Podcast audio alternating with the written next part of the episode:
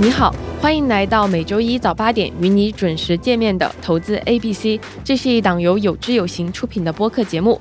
接下来的每一期，我们会用二十分钟左右的时间，和常驻嘉宾陈鹏博士为你讲清楚投资中的一个基本概念，帮助你快速掌握投资中那些绕不开的知识。欢迎回到投资 A B C。今天这一期，陈博士会跟大家讲一下股票投资，特别是股票型基金投资的成本。那这一期呢，相当于是在我们投资 A B C 的第一期，也就是成本那一期的基础上进行一个细化，然后同时也借这一期的机会回答一下大家在那一期下面的一些提问。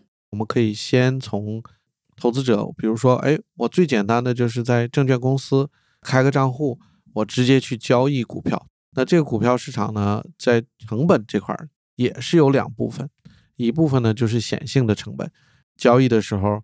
付给证券公司的佣金，嗯，比如说作为一个散户，可能会是万分之二。比如说每一笔交易我要付给这个啊证券公司的一个佣金，这部分呢是显性的，甚至包括印花税，对吧？这些都是我们要交易时候要付的费用。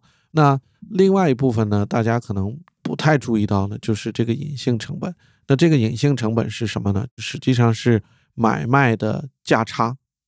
就是说，当我们看到市场上的成交价的时候，它实际上是一个边际的成交价，就是什么呢？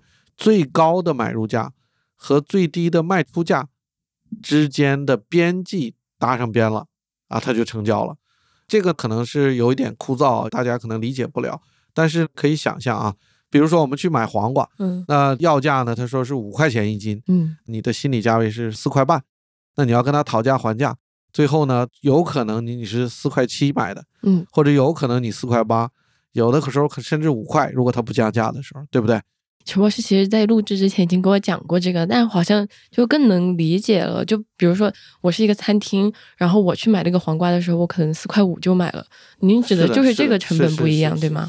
但是这个其实又很反直觉，因为在我直觉里面，我就会觉得大机构它虽然说可能在这上面它能以比较低的价格采购，但是它要是有一天要卖出去，它不是更不好卖吗？它体量那么大。是的，所以说这个是两边都有，机构投资人也有这种，他也有成本问题，他有成本问题。对，所以说大的机构呢，他对这块就更重视了。我的意思是讲是什么？对，在同一笔交易上。就是我们都是买一百股，嗯，那机构的对这个的掌握会比散户对这个掌握要强的太多，因为他们在乎这个，他们在乎这个，而且他有专门的这个算法呀，专门的交易员呢去关心这个，去处理这个。那散户呢，可能我们很多就没那么在乎。哎，对对对对，嗯嗯，甚至有像在我们录之前您讲的，哎，我看到这个价钱是五块钱，我为了买下来，我就给他五块一，对吧？我为了确保我买下来这个黄瓜。确保我买下来这个股票，我故意买的更高一点，嗯啊，对吧？但是正是这些不在意，推高了它的隐性的持有股票的这个成本。嗯，明白了。那成本这部分，呃，我相信还包括一些，比如说获取信息的成本，比如说买 Wine 的呀，或者 Choice 这一类软件的服务啊等等，我们就不在此一一列举了。对于我们投资 A B C 想要覆盖的听众来说，这些细节啊，可以待日后进阶的时候慢慢再了解。所以，我们刚才讲的是交易个股的。那交易个股呢，从个人投资人来讲呢，嗯，呃，我个人觉得是参与股市通过个股来去交易，实际上是一个比较高成本的方式。为什么那么说呢？不但有这个显性和隐性的交易成本，还有很多持有的成本，比如说公司。啊，经常会有一些信息披露啊、投票啊等等。散户虽然我们可以说，哎，我自己业余时间去做，但这个也是成本，对吧？我们时间可以去做别的。那还有呢，另外一个问题就是说，我作为一个散户，我虽然可以去交易买卖，但是我可能没有钱买几十只、上百只股票，做到一个很好的分散风险。嗯，那接下来呢，我讲一讲就是基金。那我们一直在推崇基金呢，实际上是。对个人投资人来讲，是一个相对好的投入股票啊、债券市场的一个方案。那为什么这么说呢？就是因为基金呢，第一个呢，它是由这个专业基金经理来去做管理的，嗯，那这是第一点。第二点呢，它是在证监会的强力监管之下的，它实际上就是为广大投资人服务设计的这么一个工具。所以说呢，有专业的监管，有专业的管理人，这是两个非常重要的点。那我们刚才讲了个人投资者遇到的挑战，那专业这边呢，他会有专业的人去盯着每一个投资的环节，尽量把这些挑战给解决了。嗯，比如说，他会把所有投资人的钱聚集到一起，小杨，你的钱，我的钱，只要我们买同一只基金，实际上是汇集在一起的。那汇集在一起，有一些成本是它的固定成本，就会摊销。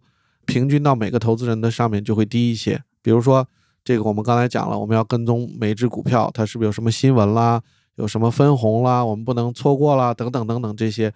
因为它有成百上千或者上万个投资人在同一只基金里，那它就可以一只股票还是做同样一件事，但它可以为这么多人服务。嗯，但是呢，即使是基金的投资成本相对比较低，这里面也有很多学问。那我们。作为投资人，要做聪明的投资人，去了解这些，把它区分开来。嗯，所以说，我们看整个的这个投资基金的成本，实际上它是分三大部分。第一部分呢，就是一次性费用，就是说申购、赎回啊，有的时候大概会看到申购赎回费，对吧？现在大部分的平台交易。你去买卖金，他都会给你打折，对吧？对，就是你看一根划线，哎，只需要付什么百分之一、百分之零点一啊？对对对，所以说这一部分的成本呢，对大部分投资人来讲，其实它已经降到很低了。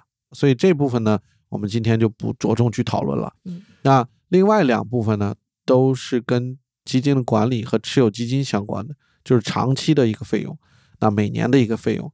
那这两部分呢，一部分我叫做显性成本。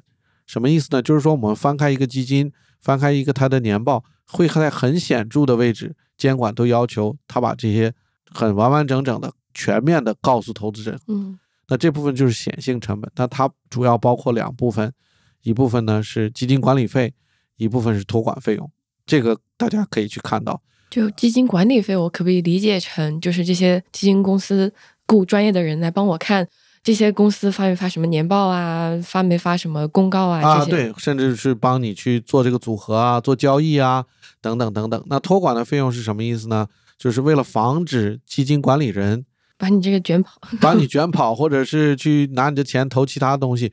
它有个独立的托管机构，嗯，啊，就一般都是大银行啊，或者保险公司啊、券商啊等等，而且是独立于基金管理公司的。嗯，那这样的话，有第三方来监管你的钱。就是说，你的钱会存在托管机构，管理人呢就指挥要去投哪个，但是这个钱离不开这个托管机构，嗯，所以你的钱会有保障。在整个股票市场来讲，主动型管理基金显性的费率平均是一点五，嗯啊，就是说管理费和托管的费用这两部分加在一起是百分之一点五。那被动的呢，平均是零点七，就是说被动呢比主动要低。一半以上啊，这是显性费用。那另外一部分呢，就是这个隐性费用。这个隐性费用呢，它并没有很显著的汇报出来。嗯，但是这些费用呢，最后呢，还是会反映在您的这个基金净值里面。嗯，就是还是从你的投资收益里或者你的投资里面扣出的。那这部分呢，主要包括运营成本和交易成本。哎，运营成本又是什么呢？啊，比如说这个基金呢，会雇佣一些顾问呢，它会有一些审计的成本呢，啊，等等等等，这些成本都会算在基金的运营成本里面。那另外一部分呢，就是交易，我买卖股票、买卖债券，其实基金也同样要付佣金、印花税等等等等。这一部分呢，实际上是。啊，没有很显著的披露，但是呢，对基金的收益还是有同样的影响。嗯，我们建议投资者更关注一下。那给大家举几个例子吧。平均来说呢，显性成本对主动股票型基金是一点五，隐性成本是一点一，两个加起来是二点六。但是隐性费率呢，最高可能会达到将近百分之六，特别是通过它的这个高换手率。交易很频繁的这种策略的话，就会把交易成本推得很高。嗯，那交易成本高了的话，不管你的策略成不成功，你都要付这个成本。那就会从你的收益里减出来。这个整体股票的收益是十点五，那它的这个隐性费用如果是要是百分之六到百分之七，几乎所有股票的溢价，相对于债券、相对于货币类投资的溢价都没了。嗯啊，所以这个隐性成本大家要多关注。那怎么样去关注这个隐性成本？一个呢是高换手率的基金，嗯。那主动股票的换手率在中国市场平均是百分之三百五十，就是说我们一年整个持仓换了三点五次，那实际上我的持仓的这个时间段也就是三到四个月之间，嗯，其实这个已经很短了。那对于我们来说，是不是一定是要去寻找换手率最低的那一个呢？换手率低呢，基本上是交易成本会下来。嗯但是如果是零换手率也不对，嗯，任何一个指数等等，它都会有指数变化。比如说这个公司加到指数里了，或者另外一个公司减到指数，所以它会有一定的换手率。但这个换手率最宽基指数不会太高，每年由指数变化引起的换手率应该在百分之十到百分之二十之间。嗯啊，甚至更低啊，尤其是宽基的。所以说，当你购买指数基金的时候，哎，只要这个换手率在这个区间或者在这个附近，哎，应该它就是问题不大。嗯，但是如果你看到一个像我刚才讲的指数基金换手率超过百分之一百，或者有的最高的啊，我们刚才看这个数据啊，二零二二年最高的指数基金换手率是大概是百分之一千七百。就是一年当中，他换手换了十七次，每三个星期换一次手，嗯那这个换手率是绝对是超过了指数基金的换手率，所以这种指数基金呢，我就不建议大家去买。嗯，陈博士，你刚刚说的指标，就一个是咱们得看换手率嘛，嗯，然后另一个是小基金看它的规模。看它的规模，就是说，当它规模小的时候呢，它有一些固定费用会平摊下来，比如说我审计费，大基金、小基金几乎是没有太大的变化，嗯那我平摊到每个基金投资人的这个费率就会变大很多。嗯，所以小基金我们也尽量避免投。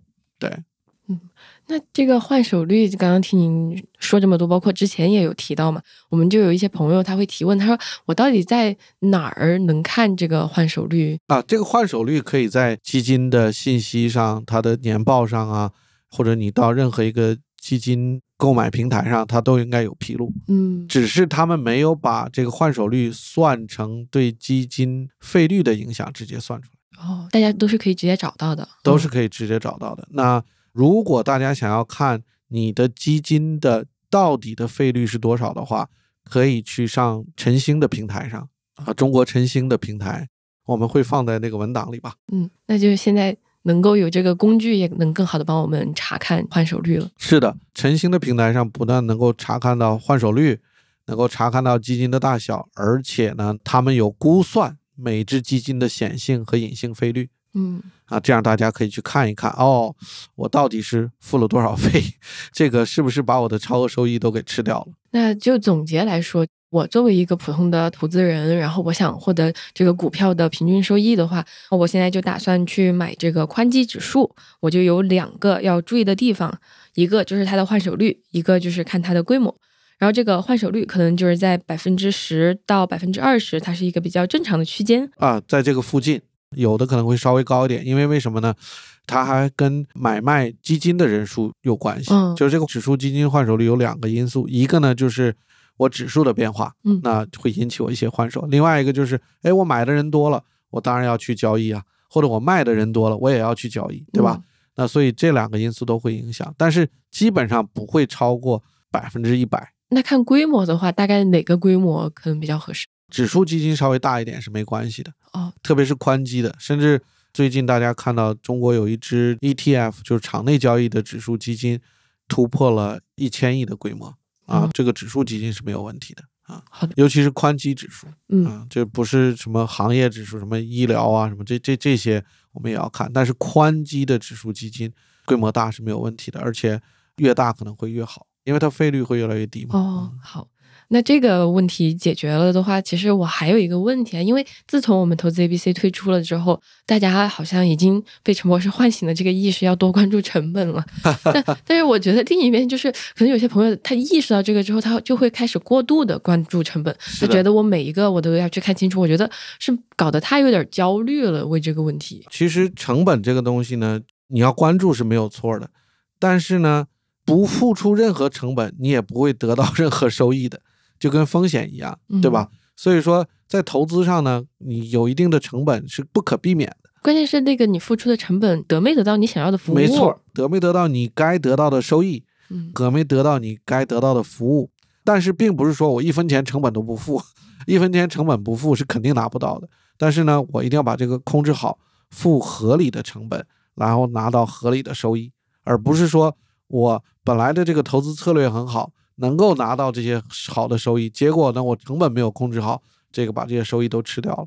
对，因为现在也有一些投顾组合嘛，包括我们经常提到的长钱账户，它也是一个投顾组合。这个投顾费用在我们刚刚所描述的这些费用之上，它还有一个投顾费。然后这个投顾费它又代表着什么？然后以及我怎么去判断我需不需要人家？这个投顾费呢，实际上包含两部分，一部分呢就是他帮你整理这些投资的标的，比如说哪个指数基金要投多少，怎么样去配置这些等等，然后我把显性隐性费用给你控制好，嗯，帮你做出一个最佳的组合，这是一部分。那作为一个投资者，如果你要是觉得哎，我自己都能做，我自己花时间，那这部分的价值可能就没有那么大。但我觉得对绝大部分投资者，还是确实需要一些专业的，随时帮你去盯这些事情。所以投顾费呢，第一是付怎么样去投资，是哪些标的等等。